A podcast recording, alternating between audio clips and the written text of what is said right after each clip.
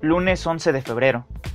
Solo me faltan 6 meses y 28 días para estar en condiciones de jubilarme. Debe hacer por lo menos 5 años que llevo este cómputo diario de mi saldo de trabajo. ¿Verdaderamente preciso tanto del ocio?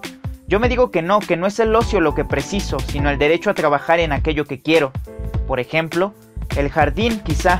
Es bueno como descanso activo para los domingos, para contrarrestar la vida sedentaria y también como secreta defensa contra mi futura y garantizada artritis pero me temo que no podría aguantarlo diariamente. La guitarra, tal vez, creo que me gustaría, pero debe ser algo desolador empezar a estudiar solfeo a los 49 años. Escribir, quizá no lo hiciera mal, por lo menos la gente suele disfrutar con mis cartas. ¿Y eso qué? Imagino una notita bibliográfica sobre los atendibles valores de ese novel autor que roza la cincuentena, y la mera posibilidad me causa repugnancia. Que yo me sienta todavía hoy ingenuo e inmaduro, es decir, con solo los defectos de la juventud y casi ninguna de sus virtudes, no significa que tenga el derecho a exhibir esa ingenuidad y esa inmadurez.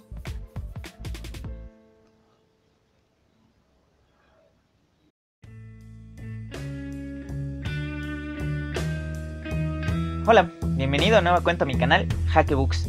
El día de hoy te hablaré acerca del libro La tregua del escritor uruguayo Mario Benedetti, publicado en el año de 1960 y esta es la edición de punto de lectura. ¿Dónde se desarrolla toda la historia? ¿Quiénes son los personajes principales y cómo está dividida la obra? La historia se desarrolla en Montevideo. Los personajes principales son Martín Santomé y Laura Villaneda. Y la historia está dividida en forma de, o más bien está escrita en forma de diario que comienza el, 11, el lunes 11 de febrero de 1957 y termina el viernes 28 de febrero de 1958. ¿Qué es lo que podemos ver en esta obra? Bueno, esta obra nos narra principalmente una historia de amor entre Martín Santomé, un hombre que está a punto de jubilarse, y Laura Avellaneda.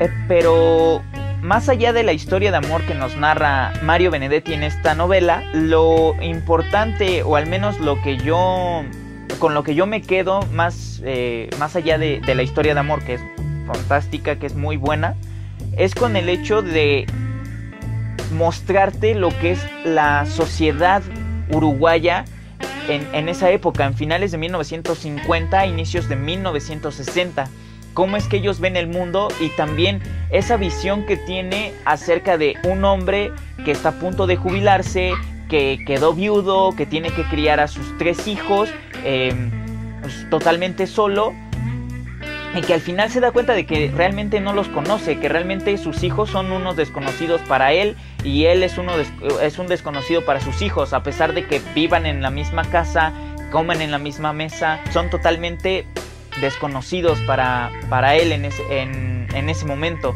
También habla acerca de la diversidad sexual, acerca de, eh, de, tiene un tinte hasta machista en algunas partes de la novela. Entonces, escribe sobre todo esto y toma como eje principal o como hilo conductor la historia de amor que existe entre Martín Santomé y Laura Avellaneda, la cual se da a partir de que Laura Avellaneda entra a trabajar en el lugar que trabaja Martín Santomé. Y Martín Santomé queda como su jefe en ese momento en el que los asignan a los nuevos a diferentes áreas de la empresa. Entonces asignan a Laura Avellaneda y otros dos eh, chicos jóvenes a su cargo y ahí comienza como esta historia. Cosa que no se da directamente, o sea, no es como de que entres y ya veas que viene toda la historia de amor, sino se va dando de una forma muy sencilla. Y digo, aquí me permito hablar acerca de la relación abiertamente porque La tregua es una de las novelas o la novela más conocida de Mario Benedetti. Por eso me permito hablar acerca de la historia de amor, no es que te esté dando un spoiler porque no lo estoy haciendo. Y y eso es, eh, eh, entonces lo toma como hilo conductor el hecho de, de la historia de amor. Va teniendo como sus ramificaciones y estas ramificaciones se van llevando también a que entiendas a la sociedad uruguaya de, ese, de esa época, de 1950, 1960, y puedas hacer o se pueda crear o generar como un análisis acerca de eso. Ahora bien, como lo dije cuando hablé acerca de Primavera con una esquina rota, Mario Benedetti es un autor o muy querido o muy odiado. ¿Por qué? Porque para muchas personas sus obras son totalmente llenas de miel, eh, pegajosas, eh, eh, casi casi que te pueda dar diabetes al leerla.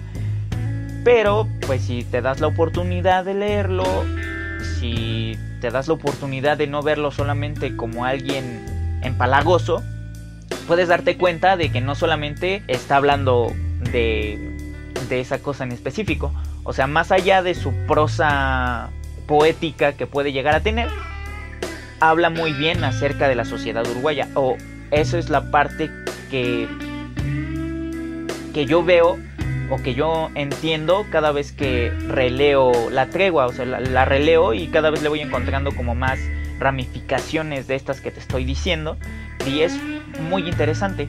Es una novela muy cortita, son alrededor de 182 páginas son, bueno, al menos en esta edición. Hay otras ediciones que son de Alianza Editorial, de Cátedra, de Alfaguara y de Bolsillo, al menos las ediciones que yo he visto. Entonces, es un libro totalmente recomendado. Si ya leíste La Tregua, me puedes dejar en los comentarios qué te pareció, si crees eh, o también entendiste como este hecho, eh, el contexto social y el análisis hacia la sociedad uruguaya, pues me lo puedes dejar en los comentarios. Si, si no has leído La Tregua y has leído algún otro libro de Benedetti, también me lo puedes dejar en los comentarios, hablarme un poco acerca de ellos para que yo también empiece a leer otros libros eh, de Benedetti. Si te gustó mi video, ya sabes que le puedes dar en el botón de me gusta y lo puedes compartir con tus amigos en todas las redes sociales. Si eres nuevo en ver mi contenido, puedes darle en el botón suscribir para que estés informado de todo lo que subo. Y sabes que nos estaremos viendo en una próxima ocasión. Bye.